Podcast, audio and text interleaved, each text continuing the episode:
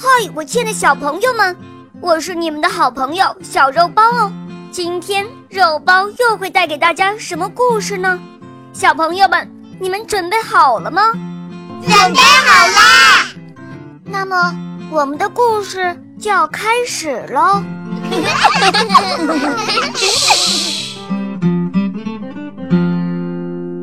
蝶鱼播讲，肉包来了。鱼类王国一直就没有秩序可言，鱼儿们对此早就很不满意了。他们谁都不为别人让路，左游右游，想怎么样就怎么样。他们或是在那些聚在一起的鱼中间横冲直撞，或者是任意挡他人的道路，大的。总是用它们的尾巴摔打那弱小的鱼，把它们赶得远远的，或者不由分说地吃掉它们。他们说：“哎，要是我们中间有个国王，那就好了。他既能够实施法律，又能够主持正义，那该多好啊！”哎，于是大家伙就商议。谁能够在浪潮中游得最快，又能够帮助弱小者，就选他为王。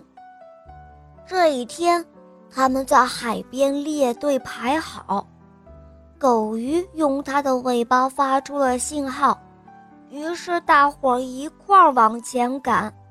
狗鱼就像箭一样的向前冲出去好远，紧跟其后的。有青鱼、白羊鱼、鲈鱼、鲤鱼，还有其他所有的鱼儿，甚至连蝶鱼也加入了他们的行动，并且他很希望获胜。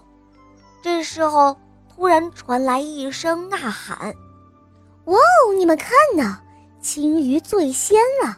青鱼在最先了！”啊，什么什么？谁最先？